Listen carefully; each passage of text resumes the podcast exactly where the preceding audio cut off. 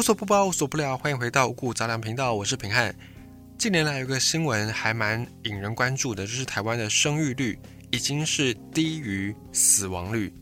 按照这个趋势继续发展下去呢，未来台湾的人口会逐渐逐渐的减少，而且与此同时呢，我们的高龄化社会的进程也不断的在延续，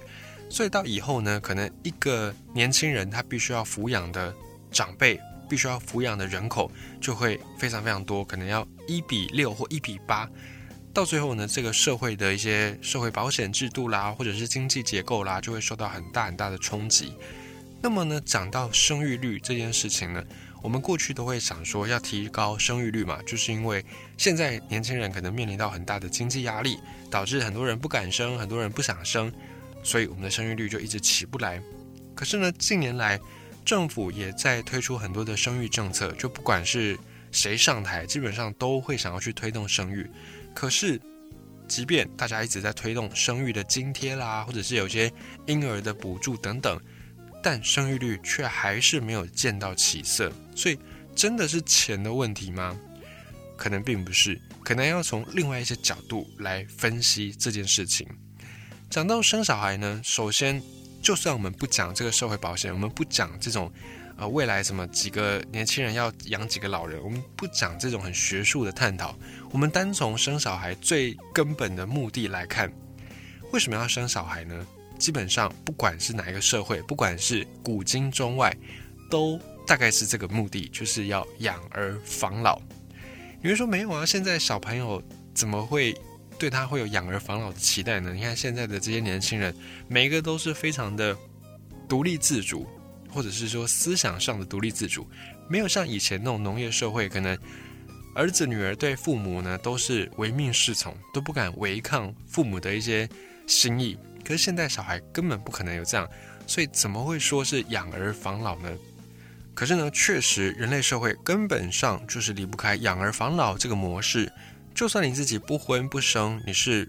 主张不用养育后代的人，那你还是需要有后代，只是这个后代不是你的后代，是别人的后代。为什么呢？当你到了一个年纪之后，你没有办法在工作之后，你就势必要去领一些社会福利嘛，或者是社会保险啊，什么老人年金啦、国民年金等等。那这些钱从哪里来呢？你没有工作，你当然不可能纳税嘛。那你的这些福利、这些保险，当然就是从有工作的青壮年人口。来支出，所以每一个人老了之后都需要后代，只是这个后代未必一定要是你的后代。那尤其呢，在性别当中，男性也好，女性也好，大家都需要后代，而其中女性需要养儿防老，女性需要养老这件事情，更是在全世界都面临到的难题中的难题。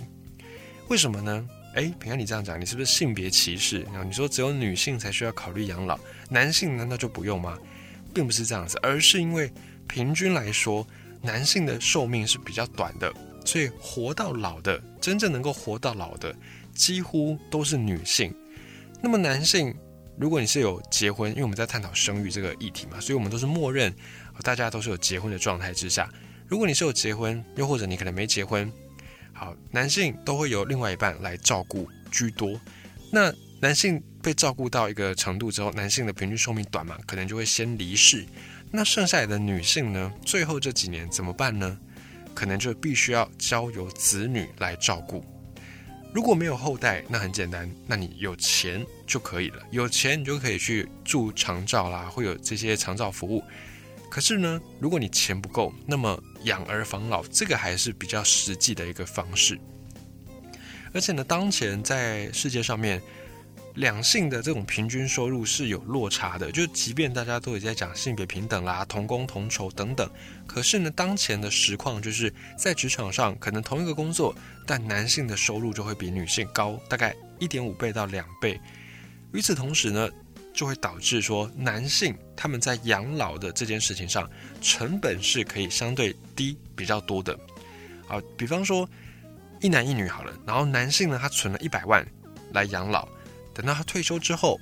假设五十岁退休，那他平均寿命我们计算一下，大概他可以活二十年，所以活到七十岁。那这二十年当中呢，他用这一百万去养老，所以等于每一年他可以花五万。可是呢，假设一个女生，因为同工不同酬的关系，所以他可能也存退休金，只是呢他领到的钱可能就没有男性那么多。假设他只能存五十万，可是他退休之后又可以活得比男性再久一些。我们假设他可以活二十五年，那五十万用二十五年，等于每一年你只能够花两万。那刚才的男性呢，因为他的钱领得多，平均寿命又短，所以他每一年可以花到五万。那这个背后的。养老的成本就非常明显的摊开来摆在这边，而且呢，我们讲的还是一个理想的情况哦，就是理想的女性的收入还可以维持在一个水准哦。但现实，但实际上呢，很多女性工作者在职场上的收入，它下降的速度会比男性更快，所以它等于讲白话一点，就是它可能是会更早退休，这就导致大部分的女性在退休之后，可能身上真的没有多少钱，没有多少存款。那么这个时候呢，就发生了一个很奇怪的状况，就是你说好，既然我们觉得女性呢是更需要后代的来防老，可是为什么在现在你能够看到很多在说要不婚不育啦，或者是要性别平等啦、性别自主啦，这些讲这些话的人通常都是女性居多呢？为什么会有这个状况呢？因为我们过去的制度的设计，就是婚姻制度的设计，我们是把女性的这种养老。把它跟婚姻包装在一起，而且呢，让男性去承担这些成本。所以你会看到，尤其在东方，在华人社会这边，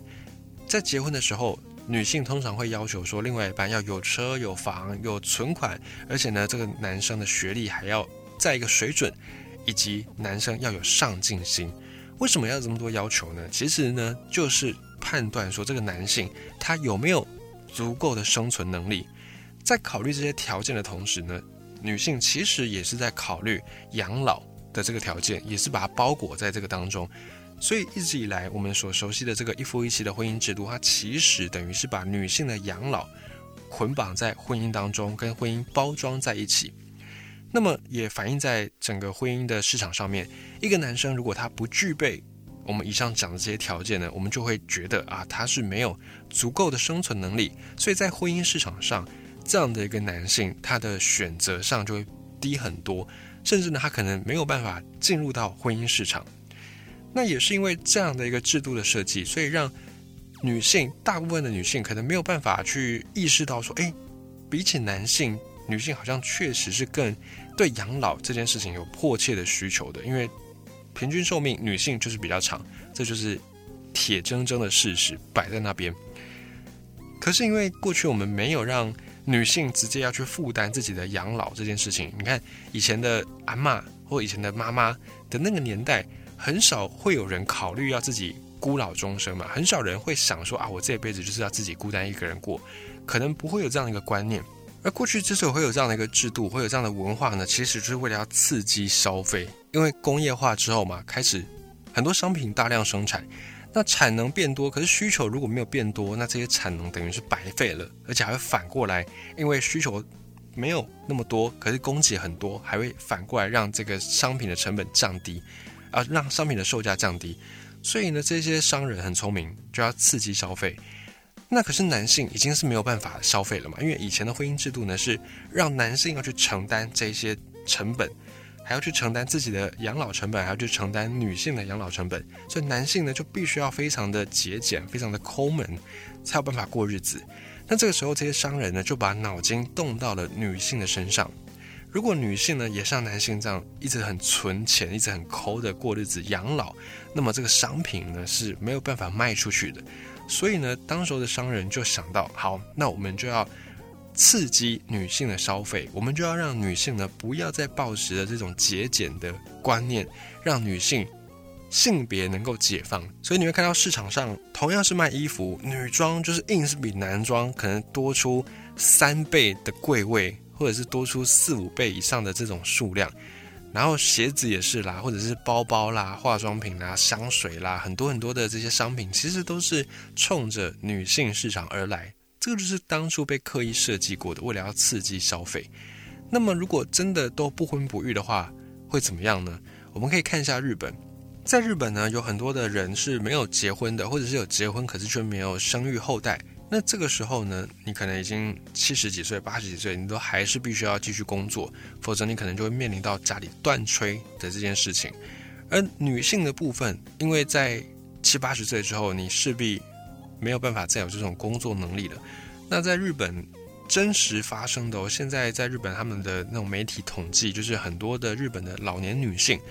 都有涉入到窃盗的案件当中。而且呢，因为他们的动作比较慢嘛，手脚比较不好，所以很容易窃盗就被抓包。那抓包呢，也算是他们有意为之，他们故意要被抓包的。因为被抓包之后就会被判刑嘛，就会去监狱里面。那监狱里面有吃有喝，首先呢不会饿死，再来是监狱里面还有一些社交的空间，有一些狱友嘛，或者有一些那种课程啦，一些劳动，所以在监狱里面还可以满足他们社交的这种需求。因为日本很多的乡村，很多的长辈住的地方是人口不稠密，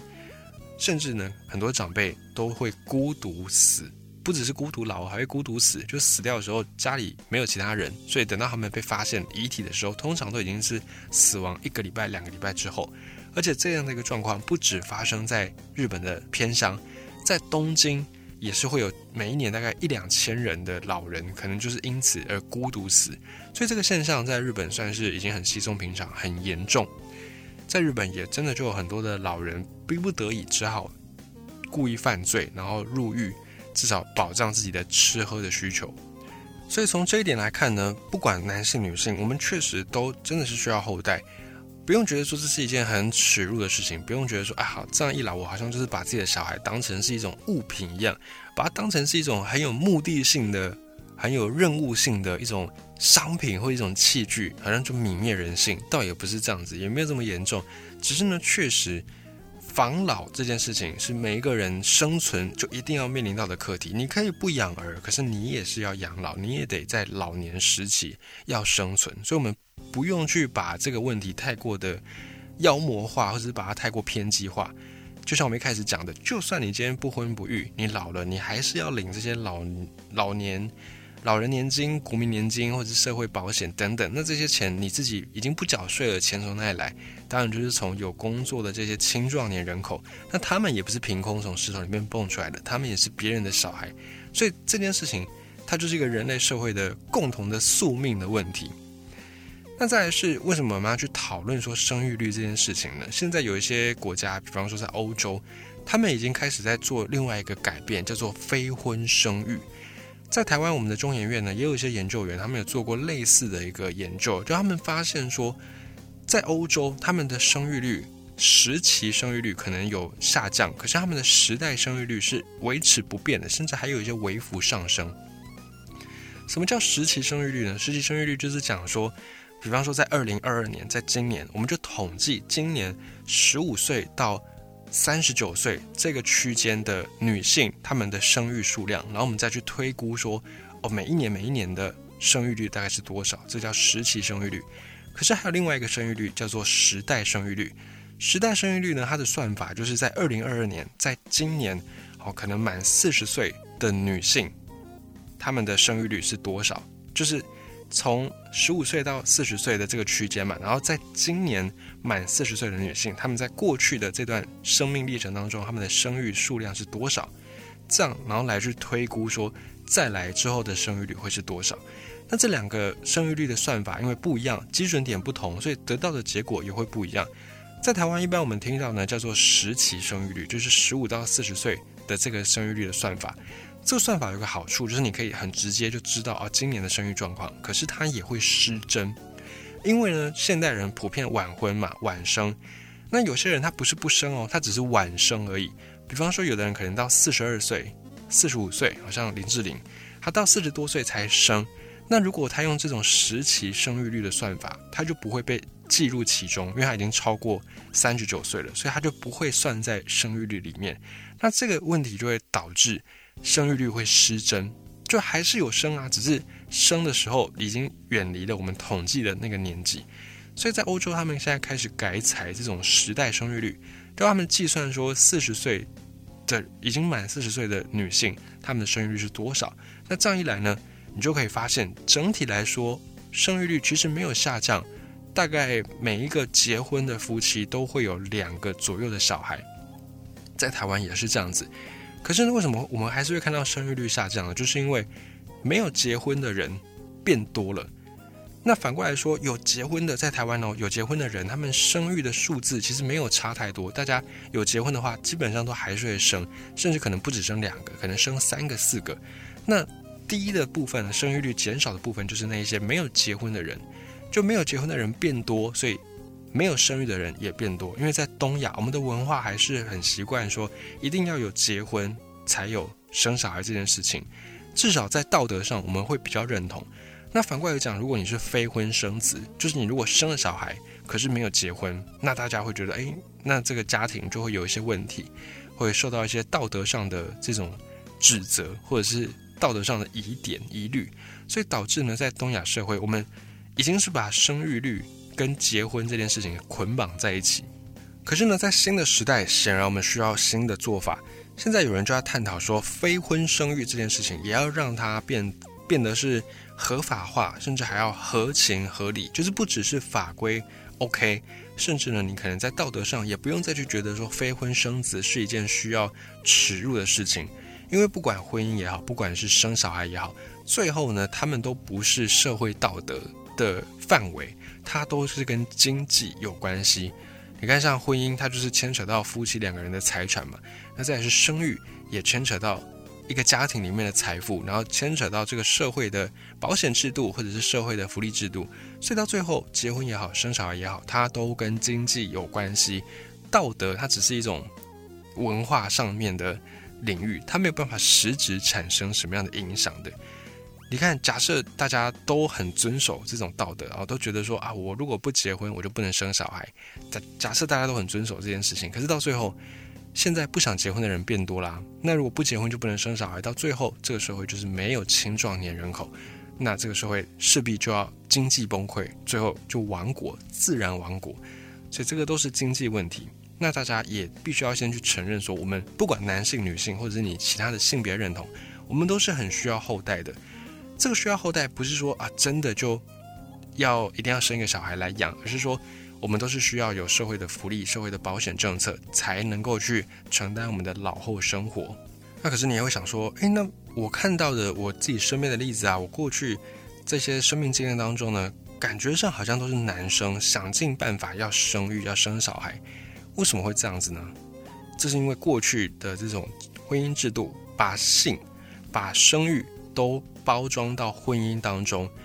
婚外性。婚外的性行为是不道德的，而且是不合法的嘛？这一件事情导致呢，以前的男性如果想要拥有性生活，想要有性行为，那就势必要去支付结婚，以及要势必支付生育的成本。以前还没有什么节育的观念嘛，也不流行什么避孕，所以以前的男性呢，你要有性行为，你就势必要先走进婚姻当中。那有了性行为之后呢，你就势必要去承担生小孩的成本。所以这就导致过去的很长一段时间，男性他反而想尽办法生育，并不是真的他很想要孩子，而是他他可以真的就算是一个副产品，就算是一个享受性之后所带来的结果是这样子。那么现在呢，随着非婚生育这种的观念不断的流行，在欧洲已经很多地方开始推行非婚生育，像在北欧，就算你今天生小孩，可是你不结婚也没关系。你们两个就同居也没关系，在北欧他们开始接受这样的观念，那这样的一个非婚生育的政策推广之后呢，就会导致说，哦，男性就不再需要一定要结婚才能够拥有性，才能够有生育这件事情，所以这个时候呢，也许结婚率会下降，可是呢，生育率可能会上升，就变成说，男性不再是需要因为性这件事情，而去承担婚姻的成本，再去承担生育的成本。那这个背后，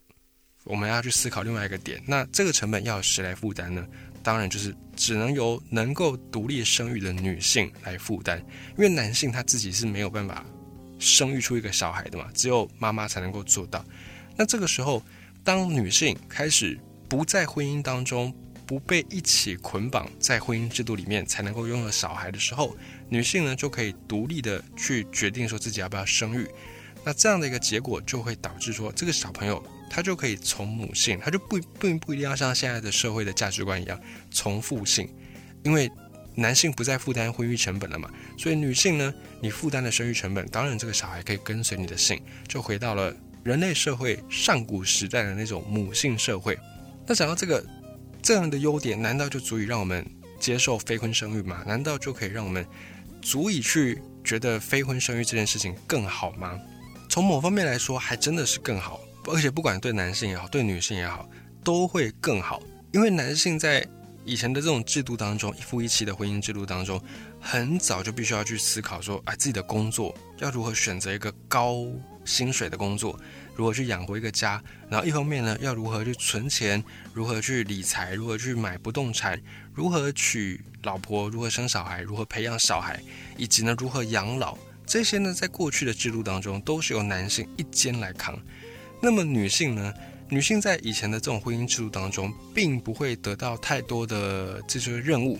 最大的任务大概就是相夫教子，大概就是这样子，以及顶多就是再多一些掌管家里的经济财政、操家持家，就是这样而已。那在婚姻关系里面呢，以前的女性连要不要孩子、要几个孩子、什么时候要生，可能都没办法自己决定。现在可以是因为后来的观念不断的在更新嘛。这几年大家才比较重视说女性的这种生育自主权，可是呢，在以前，可能在妈妈这个年代，或者在阿妈那个年代，要生多少小孩，并不是阿妈一个人能够说了就算了，通常是整个家族的一个计划，整个家族的一个压力。那大多数的时候呢，在这种婚姻关系、在生育啊，或者在养老这些课题上面，女性都没有什么机会能够参与去规划，那自然呢，就对这些事情不会太有。那种共感不会太有共鸣，所以在这样的情形之下呢，就势必是男性会更多的去主导这些事情嘛。所以看起来我们好像就会认为说，好像是男性才需要生小孩，好像是男性更需要有后代来继承家业啦，来传香火等等等等，我们就会看到这样的一个偏见，就是被误解的现象。可是其实就像我们刚才讲到的，女性她反而是更加需要后代的，因为女性的平均寿命。是更长的，而且人力成本以后只会越来越高，因为现代人生的少，以后的人力会越来越贵。那每一个人的平均老了之后会有八年左右的失能期，就是你可能卧病在床，然后你自己没有办法生活自理。这个时候，如果你要再另外花钱去请第三人来照顾，那个成本可能会高到。我们的退休金没有办法负担，所以这个时候最理想的、最实在的、最务实的方式，还是透过自己的儿女来实现后期的这些照顾，这个才是比较有可能的一个解决方式。那以前的这种婚姻制度呢，由男性去负担整个婚育的成本、生育的成本，包含养小孩啦，也通常都是由男性来负责，所以男性他势必要去主动规划后代如何去照顾，以及规划养老。这样的一个制度呢，它保障的是男性也好，女性也好，双方晚年都有人照顾，这样才可以建构起一个比较完整的这种家庭的文化。好，在经济上之外呢，在心理层面，其实真的也是女性更需要后代。因为女性对催产素这种激素有一种依赖，就是经过长期的人类的演化发展出来的，所以不要问我为什么女性有更多的依赖，这就是自然选择的后果。我就像为什么男性没有办法怀小孩，女性可以，这个就是自然演化出来的，也没有人可以告诉你为什么。啊，总之呢，女性呢是更容易需要催产素这种激素的，这种激素它是一个可以刺激促进人类彼此之间连结的激素。比方说，当妈妈生下小孩之后，妈妈体内就会产生大量的催产素，这个会让妈妈更想要与婴儿有强烈的这种连结，也会愿意让妈妈心甘情愿的做任何事来去保护、照顾她的小孩。那女性的身体呢，对于这种催产素有更高的依赖，比男性更高。这个机制呢，会让女性大概在十六岁左右就开始对孩子产生渴望。可是因为现代的社会的关系，很多女性都是晚婚晚生。可是这个对催产素的渴望、对催产素的依赖并没有消退，所以就会导致在这段时间需要催产素的女性却没有办法透过生育获得催产素，容易产生一些焦虑跟孤独。这个时候，很多女性就会去寻找婴儿的替代物。所以现在人为什么这么多人养宠物，就是因为这个关系。尤其呢，养宠物的。有很多的比率是女性，就是因为女性对催产素的依赖比男性高很多。那因为晚婚晚生，没有婴儿能够去化解这个催产素焦虑，所以就会找跟婴儿相似的宠物来去填补这种催产素的空缺。而催产素对女性对男性的需求是不一样的。女性有了催产素之后，可以降低焦虑、降低压力，它是一种正向的循环。可是对男性来说，则是相反。催产素男性当然也需要，可是如果过高的话呢，会让男性充满压力。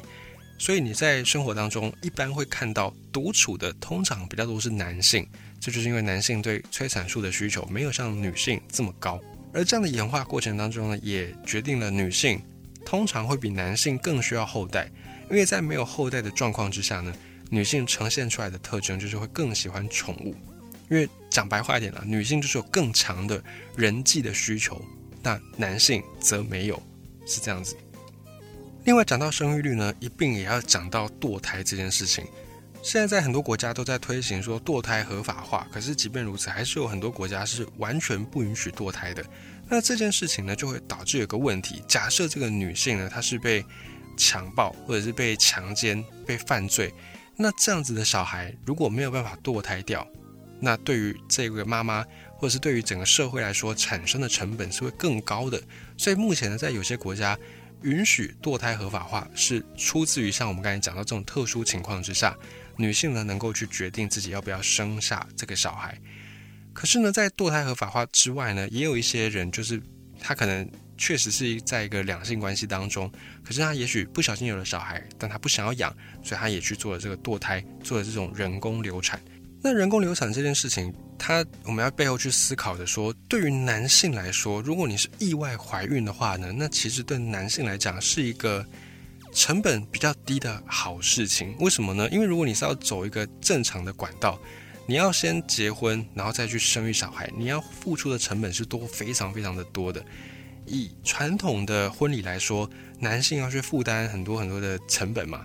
什么聘金啦，什么大聘小聘啦，十二礼啦，什么什么里里口口这些支出，通常都是由男性来负担。可是呢，假设你是意外怀孕，你是奉子成婚，那对男性来说，对假设你是真的喜欢小孩的男性，那应该不会让意外怀孕这件事情变成你堕胎的主要原因嘛？反而你还会因为意外怀孕而得到更多的好处。可是呢，你会发现这个堕胎率还是居高不下，就是在于。很多的男性，他其实是不想要小孩的，甚至他根本就不想要结婚。那为什么会这样呢？就是因为过去我们的这种婚姻制度，让男性去承担绝大多数的婚姻的成本，很多的钱、房子啦、车子啦、存款啦，我们都是要求男性要有。那女性呢，可有可不有，有最好，没有也没关系。我们的社会价值观大概是这样的态度，那就会导致那男性就会想说：，哎，你看。我也是人生父母养啊，我家里也是一个爸爸一个妈妈，那我这样拼死拼活念书，念到这么高学历，好不容易有个好工作，那结果我今天可能因为一个结婚，那我就没办法把我的这些工作的钱拿去孝敬我的父母，我可能就必须要，那很多男性当然就不愿意去做这件事情，就觉得这是一个赔本生意，所以很多男性到现在不想结婚，不想生小孩，就是因为要负担的成本太高了，那这样子呢就会导致。当一不小心有了小孩，男性会很果断的就可以选择，我要去做人工流产，我不要养育这个小孩。那可是因为现在大部分的这个媒体的试读者都是女性居多嘛，就是这个是一个网络上的趋势。哦，男性可能更多时间会愿意花在游戏上，可是像这些媒体，像这些文章、新闻、报章、杂志，女性的读者反而是占比较多数的时候，那这种。堕胎的事情当然不会这么样的开诚布公的拿出来讨论，于是呢，很多的媒体在讲述这个现象的时候，可能就会用比较隐晦的讲法，就会讲说哦，现在的年轻男性要结婚可能很难，于是呢，他就会传达一种错误的观念，让女性觉得说啊，现在男生是很想结婚的，很想要有小孩的，只是他们条件不够好，所以这个就会导致很多女性在。择偶的时候，在选择婚姻对象的时候，可能就会还是一样开出很高的条件，那就会导致更多人没有办法顺利结婚，不管男性女性。那更多人没有办法顺利结婚，在我们的这种习惯的价值观里面，不结婚就等于你没有办法去生育，没有办法去生小孩，所以就会导致社会上面的生育率是不断的在下降。所以你要解决这个问题呢，可能不单只是从这个生育津贴啦，从这个育儿补助来去下手。可能我们的观念也必须要与时俱进的去做一些调整，包含或许我们必须要用更开放的心态来去面对非婚生育这件事情。当我们不再觉得非婚生育是一件对家族来说让家族蒙羞的事情的时候，那大家呢就不会再逼着自己一定要先结婚才有小孩。首先，生育率可以往上先拉起来。那结不结婚，其实对国家来说无所谓，国家并不在意你结或不结，国家在意的是你生或不生。所以站在国家政策的立场呢，结婚率低其实没关系，重点是你生育率要拉起来，这个才是比较重要的议题。那等到大家开始愿意去生育之后，那大家的那种婚姻观念就会改变嘛。婚姻观念改变之后呢，我们就不会再把所有的这些成本，绝大部分的成本都交给男性去负担。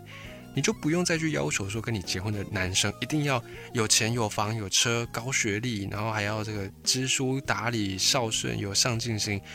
当男性不再需要去承担绝大部分的这种婚育成本的时候，才真正的有办法让男性让女性都可以更加自在的去安排自己的